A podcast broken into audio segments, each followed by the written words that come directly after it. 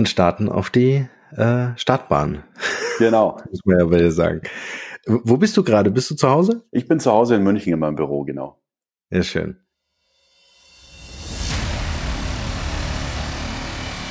Der Markenrebell Podcast. Spannende Interviews, wertvolle Strategien und provokante Botschaften für Führungskräfte und Unternehmer.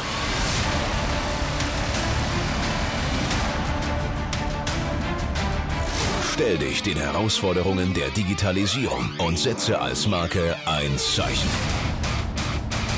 Von und mit Markenrebell Norman Glaser. Ja, du, bevor wir so richtig losstarten, vielleicht erzählst du kurz was über dich. Wer bist du, Philipp Keil, als Privatmann und was genau machst du beruflich? Mhm, gerne. Ja, Philipp Keil, 37 Jahre alt, ähm, seit 16 Jahren mittlerweile Pilot. Ähm, ich bin immer noch so drei, vier Tage im Monat aktiv, ähm, kann mir diese Tage auch frei legen. Das heißt, es ist schön, ähm, dass ich ähm, sozusagen die, die Leidenschaft des Fliegens noch so beibehalten konnte. Bin jetzt seit einigen Jahren ähm, Redner, bin unter den Top 100 Rednern, bin Buchautor und bin jetzt eben ganz viel unterwegs mit diesem Thema, was kann man aus der Luftfahrt übertragen auf aufs Leben, auf die Herausforderungen, die das Leben allgemein für uns bereithält, ähm, ganz besonders aber auch, ähm, was können Unternehmen, ähm, Führungskräfte von Piloten lernen, denn da gibt's viele spannende Schnittmengen und darum geht's, wenn ich auf der Bühne stehe. Stark. Genau darum soll es heute auch in dieser Podcast-Folge gehen, denn äh, das Thema Crash und Punktlandung ja, hat ja viel mit Führungskompetenzen zu tun und das ist ja genau dein Thema. Ähm, äh, vielleicht bevor wir so in, in, in diese ja in diese in diese Richtung abtauchen, äh, was Unternehmen tatsächlich von Piloten äh, lernen können. Erzähl uns doch mal, wie kam es dazu, dass du Pilot geworden bist? War das schon immer so ein, so ein Kindheitstraum, wie zum Beispiel meiner? Nee, eben gerade nicht. Also ähm, ist ganz häufig, glaube ich, im Leben so, dass es eine bestimmte Begegnung gibt, ein bestimmtes Ereignis und das wirft dann so deinen ganzen Plan durcheinander und dann ergeben sich plötzlich ganz neue Möglichkeiten, die du vorher so gar nicht wahrgenommen hast. Und so war das eben auch bei mir. Ich war ein katastrophal schlechter Schüler, ja. Also ich habe mit Ach und Krach mein Abitur bestanden und ähm, mich hat Schule gelangweilt und ich war eigentlich ein Schulleben lang so auf der Suche nach dem, was, was, was für mich wirklich spannend ist, was für mich so diesen Sinn im Leben macht, ja. Mhm. Und ähm, bin dann total per Zufall darauf gekommen, Mensch, ähm, Pilot, also ist jetzt nicht so wie Astronaut, ja, kann theoretisch jeder werden. Und ähm, ich habe mir gedacht, Mensch, du hast eigentlich nichts zu verlieren. Höchstwahrscheinlich wirst du es nicht, weil du schon in der Schule irgendwie da nichts auf die Reihe bekommst. Aber das ist so geil, ähm, die Vorstellung davon, ähm, um die ganze Welt zu fliegen und, mhm. und, und hier Verantwortung zu haben und so ein Flugzeug fliegen zu können probier's einfach. Du hast nichts zu verlieren. Und dann habe ich mich da eben so richtig reingekniet in diese Aufgabe und habe dann tatsächlich als einer von ganz wenigen diese, diese Piloteneinstellungstests bei der Lufthansa bestanden. Und so hat dann alles seinen Lauf genommen. Aber sehr interessant. Ich meine, jetzt bist du auch Papa, ja, äh, äh, musste ich ja auch mit dem Thema Schule auch irgendwann auseinandersetzen und äh, merkst eigentlich selber an deinem eigenen Lebenslauf, dass das Thema äh, Pilot werden dich total leidenschaftlich gepackt hat, während das Thema Schule eigentlich so hinten angestanden hat. Ja, absolut, natürlich. Also ähm, das ist auch das, was ich meinen Kindern unbedingt auf den Weg mitgeben möchte. Geh mit offenen Augen durchs Leben. Ich meine, es gibt natürlich gewisse Spielregeln, es gibt natürlich gewisse Sachen im Leben, die musst du machen, ob sie dir gefallen oder nicht. Dazu gehört die Schule nun mal, da kommt keiner drum herum. Ähm, mhm. Aber versuch möglichst viel so eine Antenne dafür zu entwickeln, was ist dir im Leben wichtig, ähm, ähm, ähm, was, was erfüllt dich mit Spaß und in welche Richtung könnte es gehen, weil ich glaube, das ist so das Privileg unserer Generation, dass wir mehr als alle Generationen vor uns wirklich, dass uns alle Türen offen stehen und wir wirklich die Möglichkeiten haben und es nicht an anderen liegt, sondern im Grunde genommen wirklich an uns selber, was wir aus unserem Leben machen und ob uns das Spaß macht, was wir da jeden Tag machen. Mhm. Du sprichst es gerade an, äh, dass es an uns selber liegt. Du hast vorhin was von Verantwortung gesagt. Das bedeutet ja auch, das Leben in die eigenen Hände zu nehmen. Ne? Das ist ja im Grunde das, was du damals gemacht hast mit deiner Pilotenausbildung. Absolut. Und das ist das, was sich eigentlich so ähm, wie so ein roter Faden durch mein gesamtes Leben zieht. Ich hatte ja dann ähm, 2009 so einen beinahe Absturz. Das war so der Punkt in meinem Leben, wo sich erneut mein Leben komplett gewandelt hat ähm, und auch da ähm, habe ich im Nachhinein dann für mich reflektiert und gesagt, ja, im Grunde genommen gab es nur diese eine Person, die, die in, in dem Moment etwas ändern konnte, ja, und das war ich selber, weil ich da vorne am Steuer saß und weil ich da vorne eben ähm, die Möglichkeit hatte, diesen Crash in letzter Sekunde noch abzuwenden. Ja. Kannst du uns diese Geschichte erzählen? Weil das ist ja ein spannender Gamechanger in deinem Leben. Absolut. Also es ähm, ging los wie ein ganz normaler Routineflug. Ähm, ich war in Ägypten am Roten Meer, wunderschönes Wetter, strahlend blauer Himmel, 30 Grad Sonnenschein. Es war einer wie viele Holiday-Flüge. Ähm, wir hatten einen frühen Check-in in München, sind losgeflogen, haben da unten aufgetankt, die Passagiere sind eingestiegen und wir haben uns eben für unseren Rückflug nach Deutschland fertig gemacht und sind dann gestartet und schon wenige Sekunden nach dem Start, also da waren wir noch sehr, sehr tief, ähm, habe ich plötzlich gemerkt, irgendwas stimmt hier nicht. Das fühlt sich anders an als alle anderen Flüge, die du bisher in deinem Leben gemacht hast. Es ähm, gab eine, eine plötzliche starke Turbulenz. Du hast richtig gemerkt, unter dir öffnet sich was. Du steigst nicht mehr, sondern plötzlich passiert hier was. Dann gingen auch schon sämtliche Warnlampen und Sirenen im Cockpit los, von einer auf die andere Sekunde. Und ähm, was ist passiert? Wir sind in einen plötzlichen Strömungsabriss reingekommen. Also ähm, der Wind hat sehr stark gedreht. Das ist ein sehr seltenes Wetterphänomen, eine sogenannte Windscherung. Ja? Mhm. Und plötzlich mhm. kam der Wind nicht mehr von vorne, sondern der hat um 180 Grad gedreht und der kam jetzt plötzlich von hinten. Wir sind von einer Luftschicht in eine komplett andere reingestiegen und ähm, dadurch ist die Aerodynamik komplett in sich zusammengebrochen. Ja? Und wir hatten halt plötzlich ähm, ja so die Flugeigenschaft wie ein Klavier. Ja? es ging buchstäblich wie im Fahrstuhl okay. abwärts und das mhm. halt eben in sehr niedriger Höhe. Das war das Besondere daran, ähm, wo ich wusste, es bleibt dir jetzt in diesem Moment bleiben dir effektiv zwei Sekunden, um mhm. das Richtige zu tun und danach ist es vorbei. Lass, lass mich das ganz kurz reflektieren. Ich meine, äh, für einen Piloten ist das absolut Routine, wenn ich in so ein Flugzeugcockpit reingucke, was man ja oft machen kann, wenn man einsteigt in so ein Flugzeug, mhm.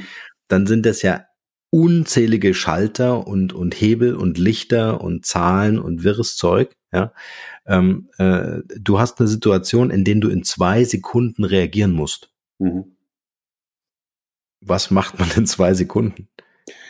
In den zwei Sekunden hast du entweder einen Plan davon, was hier gerade vor sich geht, oder du hast ihn nicht. Du hast in den mhm. zwei Sekunden sicher nicht die Zeit, dich zu orientieren und dir die Frage zu stellen, was passiert hier.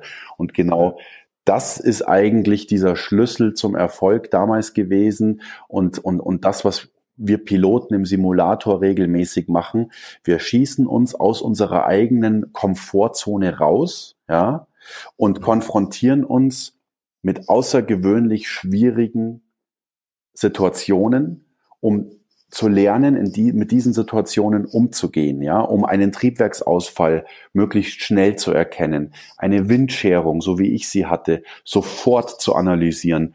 Und ähm, genau, genau das macht es letzten Endes aus. Also in dem Moment wusste ich sofort, es handelt sich hier um eine Windscherung und ich konnte halt das, was ich in all den Jahren im Flugsimulator trainiert habe, von einer Sekunde auf die andere auch wirklich abrufen, ist ganz spannend, weil du bist in so einem Moment, bist du wirklich ganz ruhig. Also diese ganzen, dieses, dieses ganze Hintergrundrauschen, was sich so deinen ganzen Alltag lang begleitet, wo dich Sachen ablenken, wo du, wo du gedanklich dann doch wieder abdriftest, das hast du in dem Moment nicht. Du bist zu 100 Prozent bei der Sache und du bist ruhig. Und du kannst in dem Moment alles, was da oben in deinem Kopf drin ist, was an Potenzial in dir schlummert, das kannst du in dem Moment abrufen. Und diese Klarheit, das hat mich wirklich fasziniert, ja. Und das hat mir erst gezeigt, wirklich zu was wir möglich sind, wenn wir es schaffen, unseren Fokus bewusst auf etwas zu lenken. Mhm. Wahnsinn, ich muss gerade was aufschreiben. ähm, weil, weil Fakt ist ja eins, der Umstand, in dem du in diesem Moment bist, ist ja Lebensgefahr. Ja. Ja, also es gibt ja Mütter, die können Autos hochheben, wenn ihr, ihr, ihr Kind unter, unter diesem Auto begraben ist. Ja, also unfassbare Kräfte. Ja. Ähm, ist es, ähm, ist, also zum einen ist es natürlich dieses kontinuierliche Training, klar. Und äh, zum anderen denke ich auch gewisse Fähigkeiten, also mentale Fähigkeiten auf jeden Fall, dann wirklich so abzuschotten und vor allen Dingen, und, und darauf will ich hinaus, ähm, Prioritäten zu setzen. Also wie schaffst du es in dieser Sekunde, wo ja alle möglichen Eventualitäten eine Rolle spielen könnten, ähm, dass du dich wirklich entscheidest für die richtigen Prioritäten oder für das Wichtigste generell in dieser Situation? Hm. Ähm, ich vergleiche das gerne mit dem Kapitän Sallenberger. Das hast du vielleicht mitbekommen. Der hat 2009 ja. diese spektakuläre Wasserlandung im Hudson River gemacht. Der hatte eine ähnliche Situation. Der hatte auch in mhm. niedriger Höhe nach dem Start plötzlich keinen Schub mehr, weil er mit einem Schwarm Wildgänse kollidiert ist. Und mhm. der musste auch in sehr kurzer Zeit, ich meine, das waren zwei Minuten und nicht zwei Sekunden, aber ähm, bei ihm war es so, er musste in sehr, sehr kurzer Zeit dann eine Lösung finden, ja, ähm, und, und, und, und aufgrund von Teamwork, Kommunikation, Situation ein schwieriges Problem lösen. Und der wurde anschließend auch gefragt, Mensch, Herr Seinberger, also wie können wir uns das vorstellen? Was ist eigentlich Ihr Geheimnis? Wie haben Sie es geschafft? Ähm, aus so einer ausweglosen Situation das Unmögliche zu schaffen und dabei so ruhig zu bleiben. Und der hat das eigentlich auf den Punkt gebracht. Der hat damals, als er diese Frage gestellt bekommen hat im Interview, lange nachgedacht mhm. und hat dann ganz leise gesagt, I was sure I could do it. Mhm. Also ich, ich war mir in dem Moment einfach sicher, mhm. ich kann das schaffen. Ja, und diese innere Ruhe, diese Selbstsicherheit, die hast du halt in dem Moment oder die hast du nicht. Und wie erlangst du so eine Selbstsicherheit, indem du über viele Jahre immer wieder dich solchen Herausforderungen stellst und an diesen Herausforderungen auch wächst, ja, auch an den Rückschlägen wächst, an den Fehlern, die du machst, ähm, immer weiter dazu lernst und in dem Moment dann einfach sagst, ich bin dieser Situation gewachsen und, und genau so ging es mir damals auch. Ja. Also wenn wir es schaffen, in dem Moment Vertrauen zu uns zu haben, mhm. ich glaube, dann schaffen wir es auch, die richtigen Prioritäten zu setzen, unseren Fokus darauf zu legen und die Sache dann so auszuführen. Mhm. Wenn du sagst Vertrauen haben, hat das viel mit Selbstwert zu tun, ne? also sich auch äh, seiner Selbstbewusstsein und seines Wertes zu erkennen. Ähm, war das eine Sache, die du von Haus aus mitgebracht hast oder hat sich das über die im Laufe der Zeit in deinem Leben entwickelt? Das hat sich entwickelt. Also da, natürlich, da sind wir wieder jetzt bei meiner Laufbahn mit dem Piloten. Ähm, mhm. Das war so ähm, für mich wirklich so ein Aha-Moment im Leben, dass ich gesagt habe, okay, bis zur Schule war ich irgendwie fremdgesteuert. Ich musste irgendwo hingehen, wo ich nicht hin wollte. Ich musste irgendwas machen, was ich nicht gut machen konnte. Und ähm, ähm, da war auch das Selbstwertgefühl entsprechend im Keller.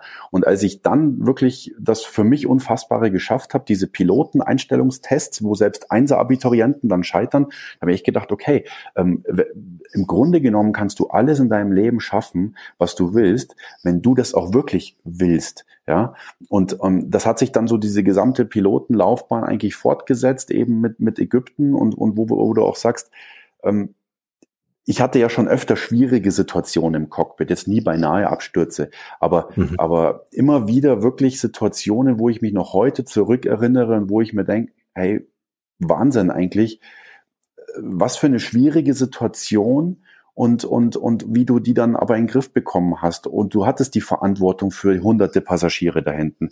Und in, das, ja. weißt du, in ja. dem Moment stellst du dir ja auch nicht die Frage, ähm, schlechtes Wetter, ein technischer Defekt am Flugzeug, das sind alles Faktoren, da kannst du nichts dafür. Da trifft ja. dich persönlich nicht die Schuld. Du hast es nicht verbockt, ja. Aber trotzdem bist du halt zu 100 Prozent dafür verantwortlich. Das heißt, du musst die Verantwortung dafür übernehmen, ob du was für die Situation gerade kannst oder nicht. Aber das ja, entbindet schön. dich nicht von deiner Verantwortung. Und ich glaube, wenn wir diesen Schritt so innerlich mal gemacht haben, das zu akzeptieren, so wie es ist, und dann einfach Vollgas zu geben, ja, ich glaube, dann sind wir ähm, schon einen großen Schritt weiter. Du hast gerade was ganz Interessantes gesagt. Du hast nämlich von Schuld gesprochen und die Verantwortung trotzdem zu übernehmen. Wie oft sehe ich das auch in Unternehmen, wo erstmal die Schuldfrage geklärt wird, ja, bevor man ins Handeln kommt. Ja. Ja, äh, die Zeit hast du überhaupt nicht. Ja, ähm, ist es nicht? Also Schuld ähm, äh, ist, glaube ich, sowieso keine gute Idee in der Firma äh, oder generell zwischen menschlichen Beziehungen, ne? ähm, äh, die, die Schuldfrage überhaupt zu stellen. Ähm, das Thema Verantwortung ist, ist, ist ja ein enormes, wie soll ich sagen, das hat, hat ja ein enormes Gewicht in deinem Fall, weil du einfach für so viele Menschen verantwortlich bist und für deren Leben. Ja. Und der Unternehmer ist auch verantwortlich für, weiß ich nicht, äh, die Mitarbeiter natürlich und deren Familie, aber da geht's nicht um Leben und Tod. Ja? Das ist also nochmal eine ganz extreme Situation.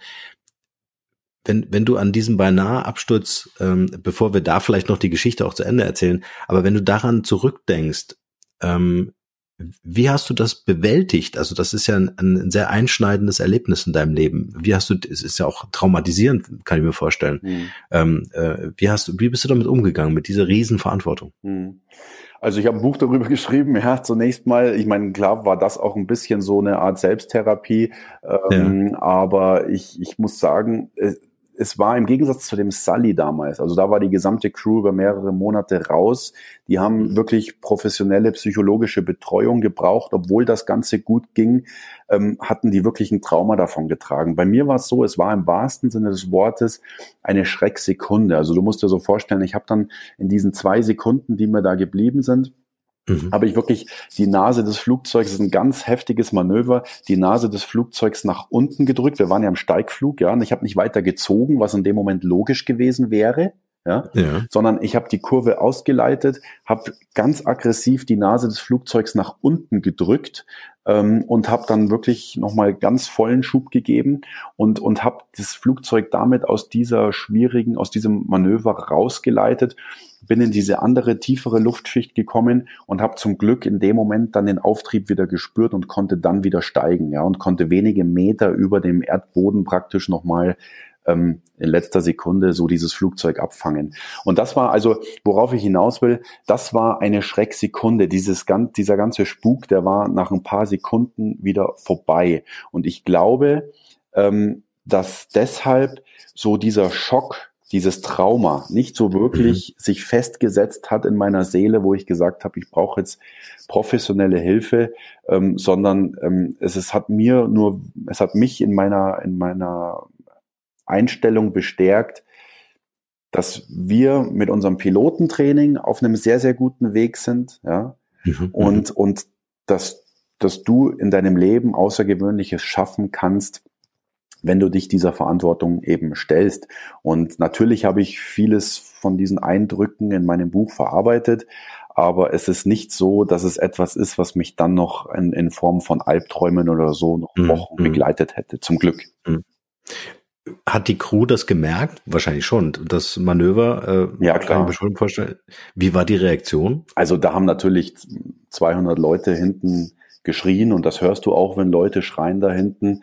Ähm, ja. Das ging wie im Fahrstuhl abwärts. Also du musst dir vorstellen, wie so eine Falltür, die sich unter dir öffnet und dann, und dann geht's halt einfach mal 50 Meter freier Fall mit 77 Tonnen.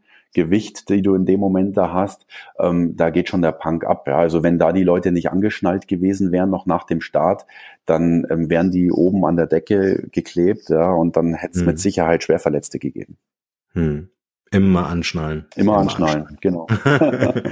und hast du dann einen Durchruf gemacht und hast gesagt, ja, hey. Leute, das und das ist passiert? Schon, ne? Genau, also sobald es die Maschine wieder unter Kontrolle war, ich gemerkt habe, okay, es, es ist alles wunderbar. Das Flugzeug hat auch nichts abbekommen durch diese immensen mhm. Kräfte, die dort gewirkt haben.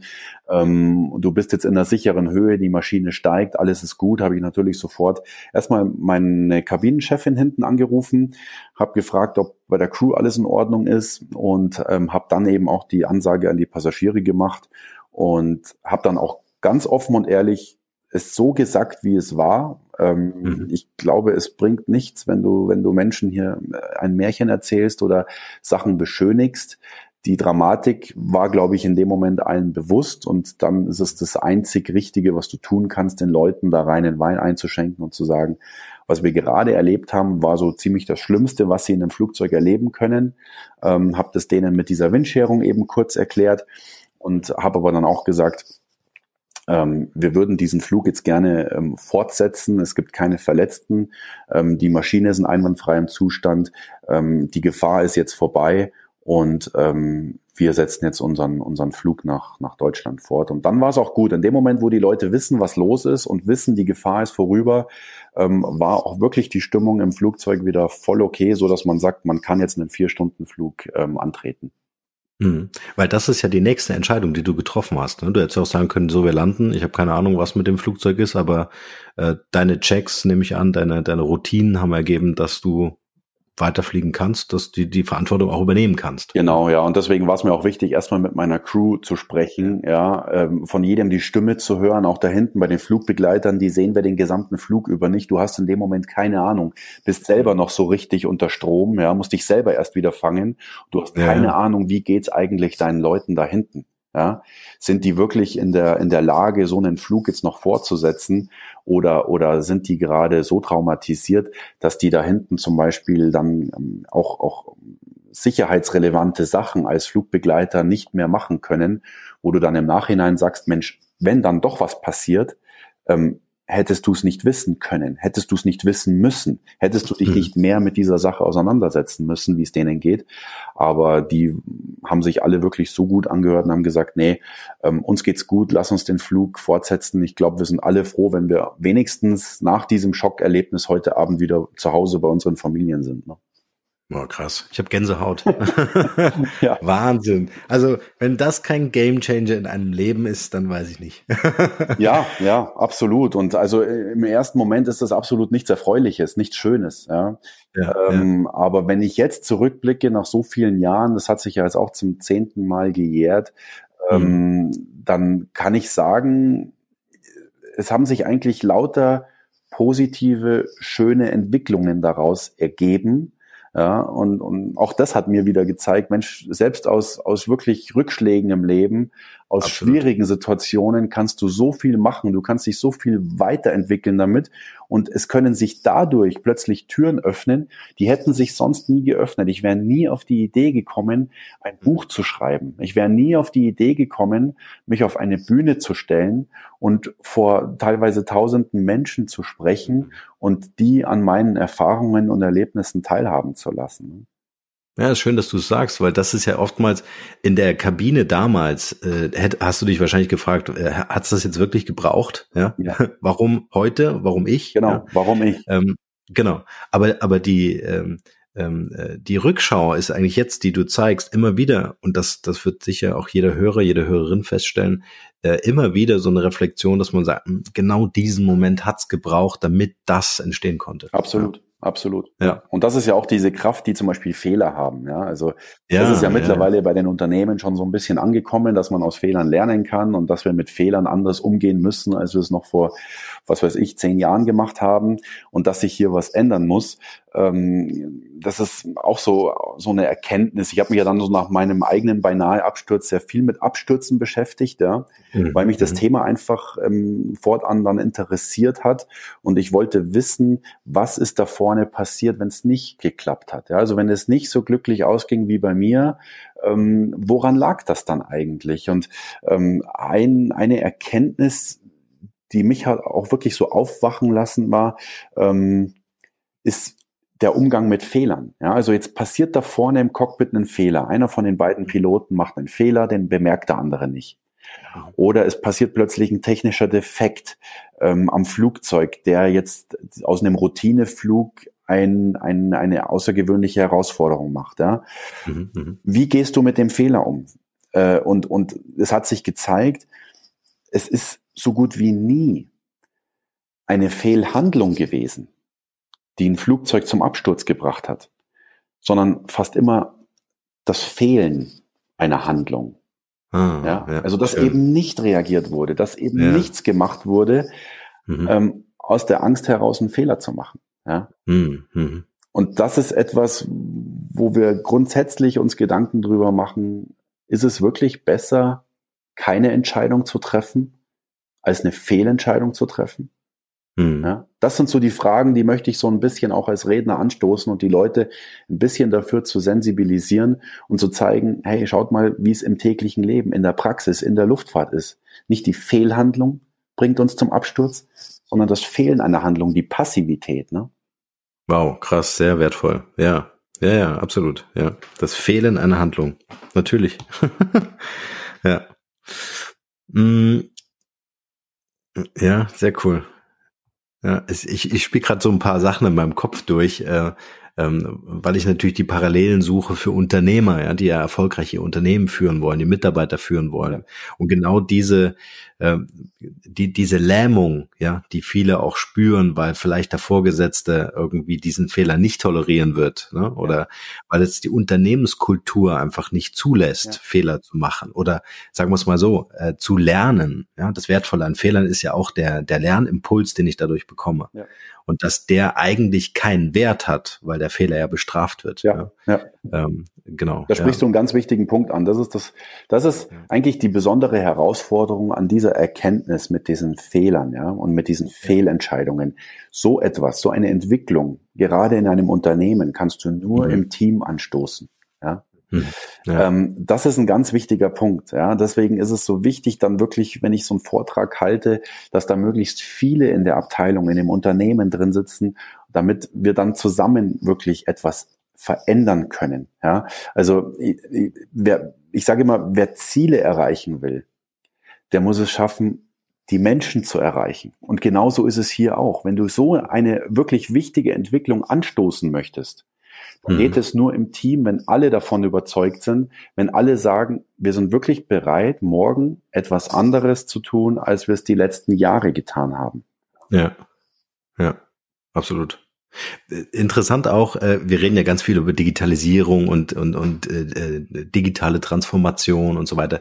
Ich glaube, wenn der Change einen, Schritt vorher schon beginnen würde, indem man erstmal so seine Unternehmenskultur transformiert, also die Art, wie gehen wir miteinander um, wie arbeiten wir miteinander, ne?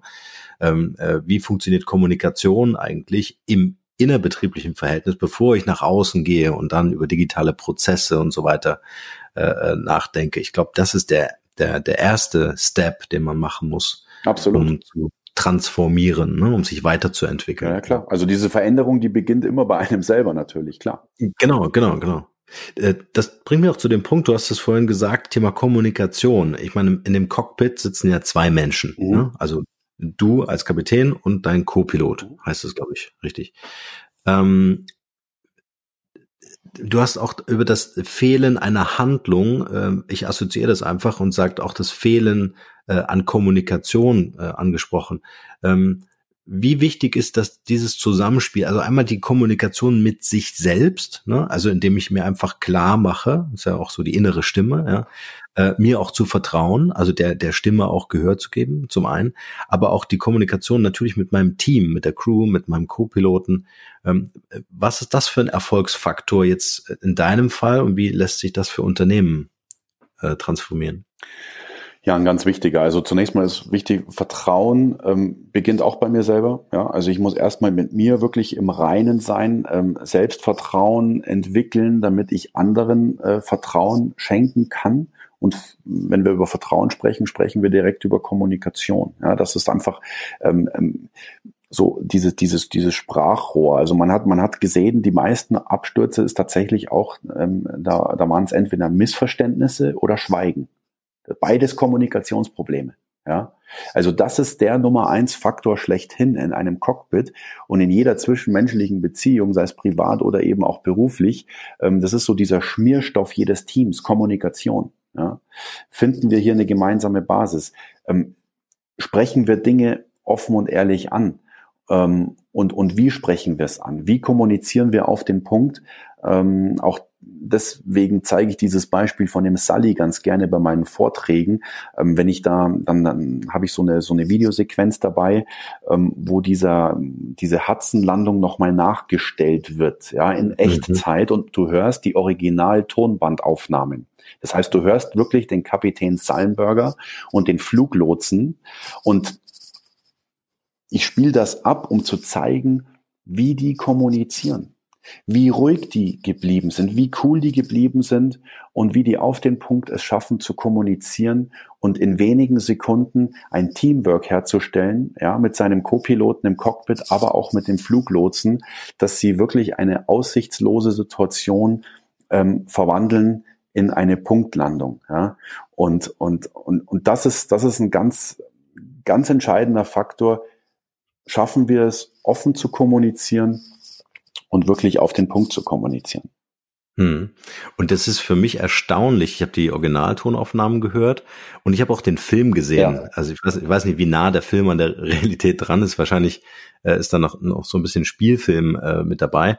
Aber erstaunlich war, wie ruhig und klar die Kommunikation im Cockpit war. Es war keine Aufregung. Es war, und ich meine, da ging es auch um Leben und Tod. Ne? Also, äh, also für, für uns Normalsterbliche, die wir jetzt keine Leben zu verantworten haben, äh, war das, also rechne ich einfach, wenn ich, wenn ich da reinhöre in so eine Tonaufnahme, einfach mit einer unfassbaren Betriebsamkeit. Ne? Hm, genau. Also das ist eben das, was er gesagt hat. I was sure I could do it. Wenn du einmal diese Selbstsicherheit hast, hey, ja. du kannst damit umgehen. Es ist nicht so, dass du hier drin sitzt als Passagier mhm. und keinen Einfluss darauf hast, was passiert, sondern obwohl die Situation gerade verdammt schwer ist, eine Situation, die ich so noch nie hatte, wo ich jetzt selber gerade noch nicht weiß, was soll ich eigentlich machen, ja, aber nichtsdestotrotz kann ich sie beeinflussen. Ich allein hab's in der Hand, ob das jetzt gut ausgeht oder nicht. Und ich habe das Vertrauen, ich kann das schaffen. Ja. Und dieser Film, äh, den du angesprochen hast, der ist zum Glück sehr, sehr nah an der Realität. Also ähm, das hat der äh, Clint Eastwood als Regisseur da wirklich sehr gut gemacht und der Tom Hanks mhm. hat ja den Sully gespielt. Er ist ja. mehrere Tage mit dem Sully in einen Flugsimulator gegangen, weil der das genau verstehen wollte, die Handlungen und das Ganze, die Abläufe, die Gestiken, das alles wollte er eins zu eins kopieren, um das möglichst nah an der Realität zu machen. Das ist denen sehr gut gelungen. Es sind auch im Film die Originalfunk, also die, genau. das Original-Wording zu hören, ja. Mhm, und, mhm. und das gibt dem Zuschauer wirklich einen sehr guten Eindruck davon, was da oben in diesen zweieinhalb Minuten eigentlich passiert ist. Und ähm, auch da, Kommunikation. Du musst dir vorstellen, da donnern ein paar Wildgänse mit der Spannweite von anderthalb Metern in die Triebwerke. Ja, ähm, die Triebwerke zerlegen sich innerlich, ja, die Triebwerkschaufeln reißen aus. Das ist eine Unwucht, die gesamte Maschine vibriert. Ähm, plötzlich wird's leise, weil die Schubleistung aufhört. Die Maschine geht in einen Sinkflug über. Und du siehst, wenn du als Passagier rausschaust, abgesehen davon, dass alles vibriert, wie, wie wahnsinnig, siehst du, dass die Wolkenkratzer ähm, mittlerweile höher sind als du ja, und, und du merkst in dem Moment, da passiert was, das ist gar nicht in Ordnung. Und da war eine echte Panik hinten, ja, da war eine Unruhe hinten. Und dann kam ein Moment, der dann wieder alles verändert hat. Dann hat 90 Sekunden vor dem Aufsetzen im Wasser, hat sich der Sully über Lautsprecher bei den Passagieren gemeldet und hat ein paar Worte gesagt. This is your captain speaking, brace for impact. Das war alles, was er gesagt hat. Sprich, mhm. hier spricht der Kapitän, mhm. machen Sie sich bereit für eine Notlandung. Und die Passagiere wurden ja im Nachhinein da auch interviewt, ähm, dass die Story ging ja um die ganze Welt und, und die Passagiere haben alle übereinstimmend gesagt, bis zu diesem Zeitpunkt, bis sich der Sally gemeldet hat, haben die Todesangst gehabt, da war Panik in der Maschine, es war schlimm, ja. Mhm. Und als dann diese kurze Durchsage kam, diese paar Worte, ja, diese paar Sekunden aus dem Cockpit, da haben die alle plötzlich gemerkt, Moment mal, wenn der sich so ruhig da vorne anhört, so mhm. gefasst, dann bedeutet das für uns, der Mann, egal was hier gerade passiert, aber der Mann weiß, was er tut. Stark. Ja, und in dem Moment mhm. ist da hinten Ruhe eingekehrt. Auch die anschließende Notwasserung, also die Evakuierung, ja, über die Tragflächen und auf diese Rettungsboote, das lief alles kontrolliert ab. Da war keine Massenpanik hinten, ja, sondern die hatten alle in dem Moment das Bewusstsein, der Mann da vorne weiß, was er tut, es wird alles gut gehen. Und da sieht man wieder wirklich exemplarisch, welche Kraft Kommunikation, wenige Worte schon wirklich haben können. Mhm. Ja, unfassbar. Also allein durch die durch die die Wahrnehmung der Stimme, ja, also diese diese Ruhe, diese Ausstrahlung, die das mit sich bringt, diese Souveränität, diese Sicherheit. Genau. Ja, das ist, glaube ich, eine der Kernaufgaben als Führungskraft, wenn du es schaffst, mit ja. Kommunikation so viel zu bewirken und deinen Mitarbeitern zu zeigen, hier, ähm, ich habe Vertrauen in euch, ja, wir schaffen das zusammen und selbst in besonders herausfordernden Situationen ist gerade unsere Stärke, dass wir gegenseitig unser Potenzial hier wirklich befeuern. Hm. Ich habe dich in diesem Podcast eingeladen, weil ich genau diese brenzliche Situation immer wieder als Zustand in Unternehmen vorfinde. Und zwar diese Panik, äh, ich verliere meinen Job durch Digitalisierung. Hm. Ja, ähm, ähm, und hier und da schon auch die Unsicherheit in, in der, bei den Unternehmenslenkern. Ja, ähm, reichen meine Kompetenzen aus, um das Unternehmen auch durch diese Zeit äh, zu navigieren? Mhm. Ja, ähm, und und diese Angst ist sehr sehr essentiell, finde ich. Also die ist sehr, sehr extrem äh, verbreitet, weil es so wenig Aufklärung in den Unternehmen gibt. Mhm. Ne? Also die, äh, weiß ich nicht, in Form von Weiterbildung oder Seminaren zu erklären, was bedeutet digitaler Wandel. Ja, mhm. jetzt benutzen wir alle ein Smartphone und ähm, äh, und die Leute denken, okay, ersetzt mich morgen irgendeine künstliche Intelligenz oder ein Roboter oder sowas. Mhm. Ja, ähm, und und dort diese ähm, was du gerade gesagt hast, diese Souveränität äh, äh, herzustellen und zu sagen, okay, selbst wenn ich als Unternehmenslenker jetzt nicht der Digital Native bin oder so, ja, ich bin trotzdem in meinen Kompetenzen gefestigt. Ich vertraue mir, dass ich meine Crew, mein Unternehmen, meine Leute äh, auch durch diese Zeit führen kann. Ja, und wenn mir irgendwas fehlt, mein, dann hole ich mir Co-Piloten, dann hole ich mir Experten ran und dann stelle ich mich gemeinsam mit meinen Leuten diese Herausforderung. Ja.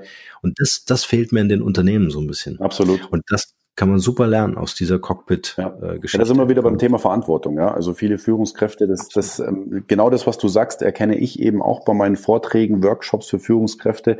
Da kommt oft so dieses Feedback. Ähm, du, du hörst einfach so bei diesen Feedbacks dann heraus, ähm, die verabschieden sich so nach und nach ein bisschen in die Opferrolle. Ja. ja? Ja, so nach ja, dem Motto, ja, wir können ja nichts tun. Ich meine, wir haben ja immer gut gearbeitet, aber jetzt mit der Digitalisierung, ja, ähm, ne, da, das ändert ja alles, ja, was sollen wir denn da jetzt noch machen und so.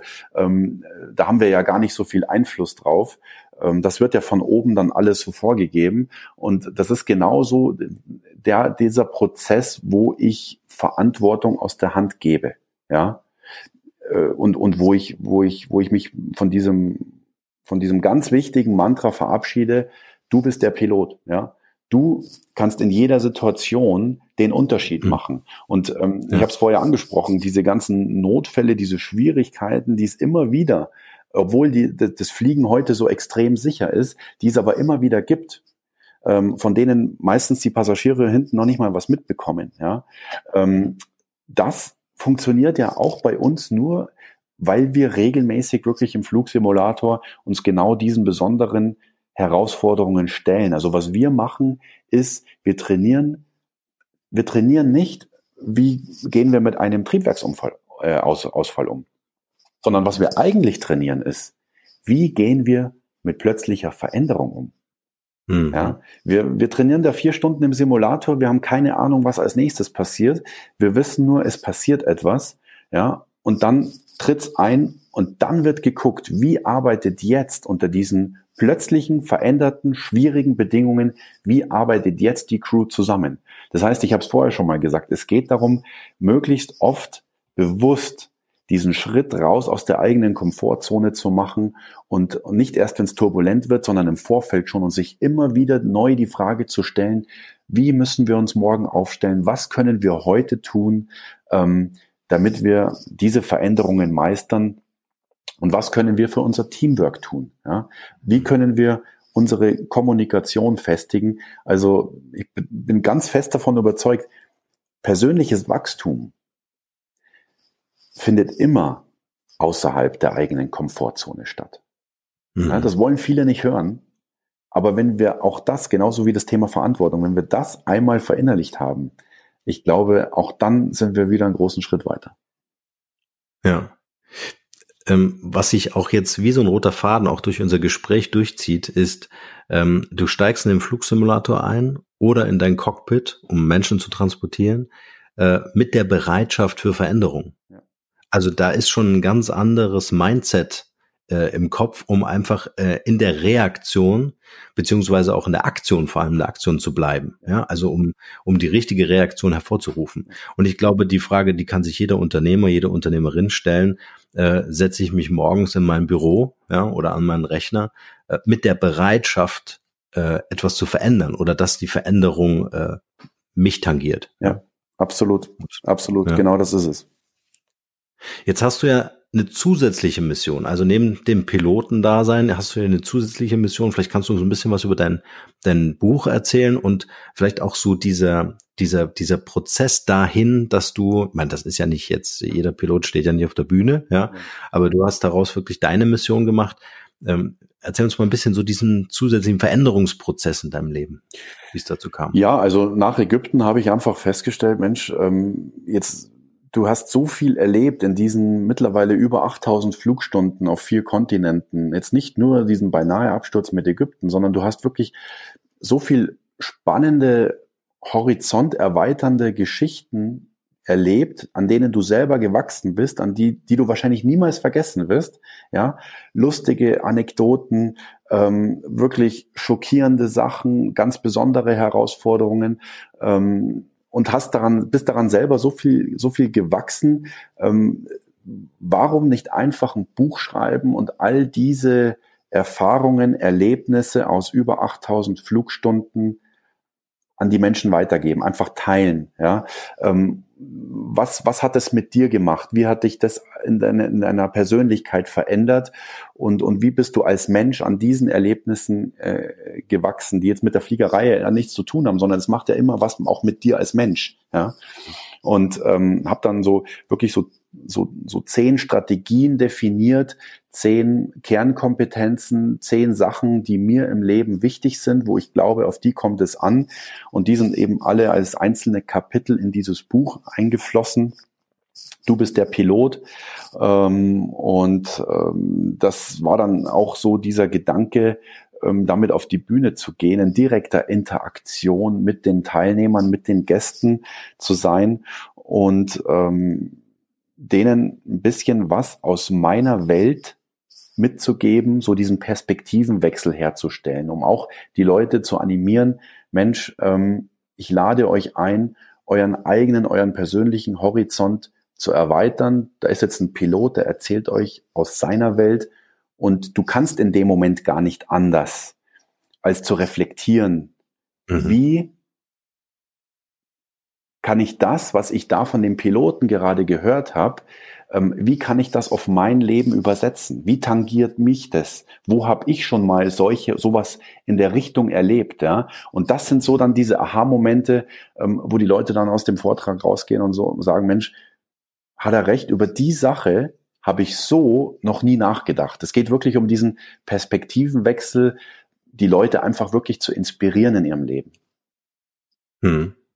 Das, das ist auch eine große Fähigkeit, ne, die Menschen mitbringen können, dieses, äh, dieses Verwerten. Ja. Ne? Also ich höre eine Story jetzt von dir, die mich total fesselt, ja, und die mich adaptieren lässt und sagen kann, oh krass, ich war auch schon mal in so einer Situation in meinem Leben, ja. Ähm, wie kann ich der Situation vielleicht das nächste Mal begegnen? Ja? Genau. Also dann verwerte ich quasi diese Information. Genau. Und ich weiß genau, was den Hörern und Hörerinnen gerade durch den Kopf geht. Die fragen sich nämlich, wie heißt denn dieses Buch? Du bist der Pilot. Du bist der Pilot. Genau, ja. Sehr schön. Wir packen den Link auch in die Show Notes für alle die, äh, die das Buch lesen wollen, äh, was ich natürlich dringend empfehlen möchte, weil zehn Strategien von einem Profi-Piloten für Unternehmer und Unternehmerinnen, das ist natürlich äh, äh, sehr, sehr gehaltvoll.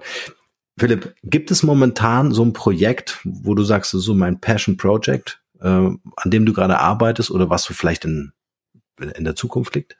Ja, es gibt immer Projekte, spannende Ideen. Ich glaube, das ist auch das, was, was, was jeden Unternehmer, jeden Gründer ähm, irgendwo ähm, vorantreibt. Ähm, da gibt's ganz viele Sachen. Ähm, ich würde auch unheimlich gerne in den nächsten Jahren wieder so ein neues Buchprojekt angehen.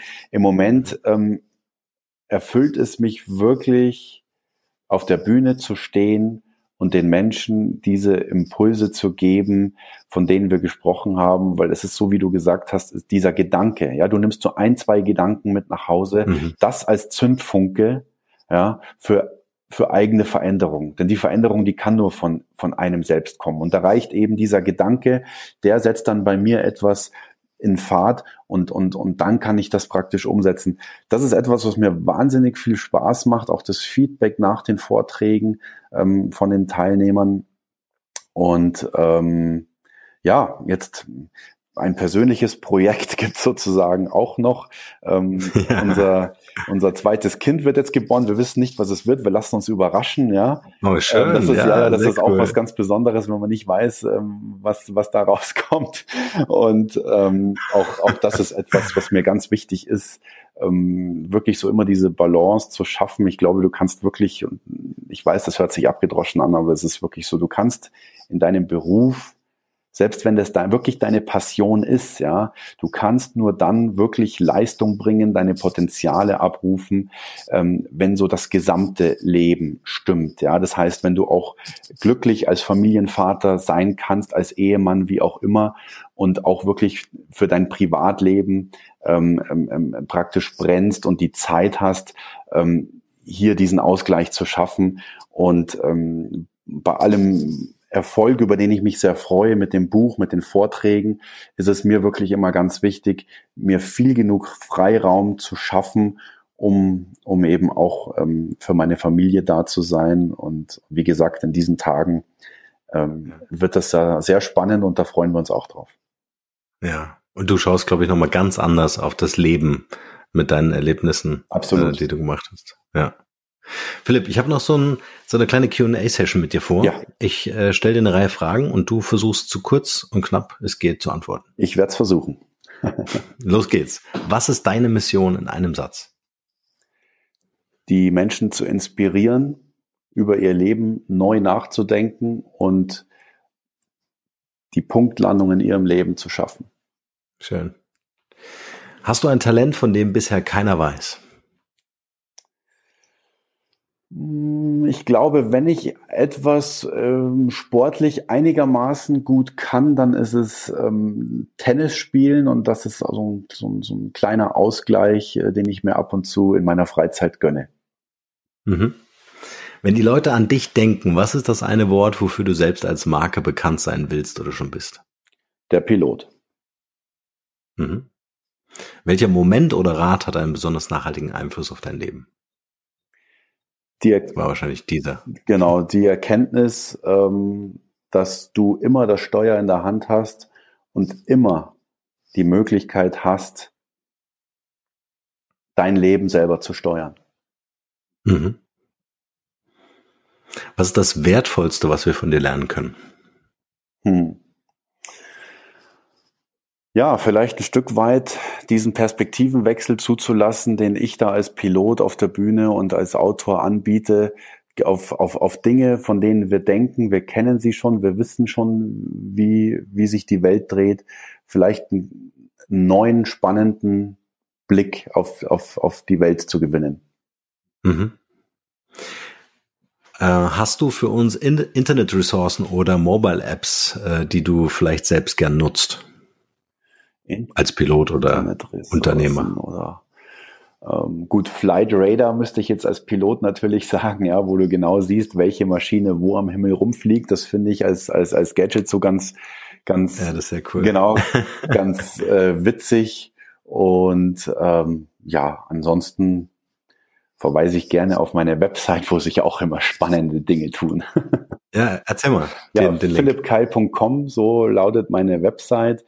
Ähm, Philipp mit einem L und einem P hinten und Philipp Keil zusammengeschrieben. Und wie gesagt, da gibt's immer, da wird immer das Neueste online gestellt. Also wenn ich als Luftfahrtexperte in den Medien zum Beispiel unterwegs bin ähm, oder ähm, meine, meine, meine Blogs, meine Social Media Links, alles, was ich so ge gemacht habe, da gibt's auch Videos von meinen Vorträgen. Und ja, ich glaube, da lohnt sich immer mal reinzuschauen. Sehr cool. Packen wir natürlich auch mit in die Show Notes. Äh, kannst du uns ein Buch empfehlen, welches für dich persönlich einen großen Mehrwert hatte? Ähm, das eine Buch, das ist eben schwierig. Ich habe ähm, in der Entwicklung vom Piloten hin zum Redner ähm, sehr, sehr viele wirklich spannende, eindrucksvolle Bücher gelesen. Ähm, ich würde, was würde ich denn spontan mal sagen? Ich drehe mich mal gerade um und blicke in mein Bücherregal, weil es ist wirklich schwierig, jetzt so dieses eine, ne? Kann auch ein Kinderbuch sein. Kann auch ein Kinderbuch sein. ähm, die sieben Wege zur Effektivität von Stephen Covey. Also ist jetzt kein Kinderbuch. Ja, das ist ein Klassiker. Das ist ein Klassiker, genau so ist es. Ähm, ich habe da einfach in diesem Buch, in diesem Klassiker sehr, sehr viel wiedergefunden aus der Luftfahrt, wo ich sage, ja, der Mann hat eigentlich schon vor Jahrzehnten das auch so auf den Punkt gebracht, was ich jetzt aus meiner fliegerischen Laufbahn und mit meinen Erlebnissen, die ich hatte, eins zu eins ähm, bestätigen kann. Hm. Aber ich glaube, es braucht äh, genau diese Plastizität, Plastizität, äh, dass man das in Form von solchen Beispielen, wie du sie bringst, einfach, ja, und jeder saß schon mal in einem Flugzeug, äh, nachempfinden kann. Weil ich glaube, über diesen emotionalen äh, äh, Weg verankert sich das auch sehr gut im, im Kopf. Absolut. Also Geschichten sind das, ähm, die Sachen, die hängen bleiben. Ähm, es ist ja sehr schwierig, ähm, immer aufmerksam zu sein, immer konzentriert zu sein. Und ähm, ich glaube, es sind genau diese Geschichten, die merken wir uns und mit denen verknüpfen wir dann Inhalte, ähm, die dann tatsächlich für Veränderungen in unserem Leben stehen können, ja. Mhm. Welche drei Interviewgäste kannst du uns für unseren Podcast hier empfehlen? Wen würdest du selbst gern hier mal hören? Ähm, also, wer mich sehr inspiriert hat, wen ich kennenlernen durfte, ist der Sven Hannawald, also der mhm. erfolgreichste Skispringer aller Zeiten, der erste, der neben dem es gelungen ist, alle vier ähm, die vier Schanzentournee zu gewinnen. Ja. Mhm, ähm, und der hatte ja nach seiner aktiven Laufbahn als als Sportler ähm, einen Burnout. Ja, es mhm. ist so wirklich ganz, ganz ähm, schwer auf dem Boden der Tatsachen gelandet und hat sich dann wieder zurückgekämpft ins Leben. Sehr charismatischer Mensch, sehr, sehr netter Mensch, den ich, wie gesagt, auch persönlich kennenlernen durfte. Und ähm, also wenn du den als Interviewgast gewinnst, da der hat auch wirklich ganz viel zu erzählen. Ähm, wer mich außerdem inspiriert hat, Carsten Brocke, ähm, einer von den ähm, Sales-Profis in Deutschland, so typisch Berliner Schnauze, das macht ihn so charismatisch. Der bringt auch die Sachen ähm, ganz, ganz ähm, besonders und außergewöhnlich auf den Punkt, ja. Ähm, vielleicht mit dem Touch so Sales, ja, aber auch allgemein fürs Leben. Mhm. Und ähm, ansonsten fällt mir noch ein der Kelechi Oniele. Ähm, das ist ein ein Mensch, ähm, ja, da weiß ich gar nicht, wie ich da in einem Satz den beschreiben soll. Der coacht den DFB, also die die DFB-Auswahl ähm, und, und hat auch aus seinem Leben, ich möchte jetzt gar nicht viel mehr verraten, am besten lad ihn selber ein. Der hat auch, mhm. also seine Art ist schon ganz außergewöhnlich, aber auch das, was er erzählt, ähm, was er an Inhalten hat, wie er auf die Welt blickt, ist auch ähm, ganz besonders. Cool. Wir werden unser Bestes tun, diese drei Personen einzuladen. Ja. Vielen, vielen Dank. Sehr cool.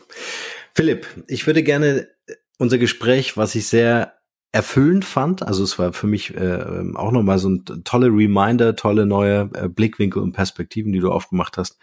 Also vielen Dank dafür und ich würde gern dir das Schlusswort überlassen mit der Frage, was ist dein bester Tipp für ein glückliches und erfülltes Leben? Ja, zunächst mal auch ähm, von meiner Seite vielen Dank. Ähm, ich fand das Gespräch auch ähm, wirklich ähm, spannend und, und, und, und schön, den Austausch mit dir. Ähm, Sehr gerne. Was, was kann ich noch so mit auf den Weg geben? Also ähm, ich glaube, es ist ganz, ganz wichtig und gleichzeitig aber auch nicht einfach, so diesen inneren Kompass, ich nenne es jetzt einfach mal, diesen inneren mhm. Kompass im Leben zu finden. Ja, also wir tun uns ja deswegen, wir haben für über Veränderung, über Verantwortung gesprochen, über Vertrauen. All das ist oft noch nicht so da, wie es da sein könnte, weil wir auf diesem berühmten Autopiloten durchs Leben fahren, ja, weil wir natürlich gerne in unserer Komfortzone sind, weil wir natürlich gerne unsere täglichen Routinen schaffen möchten ähm, und uns dann schwer damit tun, wenn, wenn diese Routinen dann abrupt enden, ja. Das heißt, das, was man tun kann, ist, öfter mal so bewusst den Autopiloten auszuschalten und mehr auf diesen inneren Kompass zu hören. Diese innere Stimme, die uns, glaube ich, sehr oft, wenn wir ihr denn Gehör schenken, sehr oft auch im Alltag Entscheidungen abnimmt, ja, uns oft sagt bei in wichtigen Momenten, ähm, was hältst du für wirklich richtig? Ja, wofür stehst du wirklich? Was macht dir wirklich Spaß? In welche Richtung soll es in deinem Leben gehen? Ja, ich glaube, dieser innere Kompass zeigt uns da oft genug die Richtung. Ähm, das Problem mit dieser inneren Stimme ist, wir haben nicht die Möglichkeit, das rational zu begründen. Wir versuchen immer nach rationalen Gründen zu suchen und das ist die innere Stimme nicht. Ja? Und es ist aber trotzdem oder gerade deshalb ist es so wichtig zu sagen, auch wenn ich es jetzt nicht begründen kann, es fühlt sich für mich gut an und ich gebe jetzt diesem inneren Kompass das Gehör, das es braucht, um, um, um wirklich meinen Weg im Leben zu gehen. Ja, nicht den Weg, den andere von uns erwarten, sondern meinen Weg, den hm. ich gehen möchte. Ich würde sagen, das war die Punktlandung. Vielen Dank, Philipp. Danke, Norman.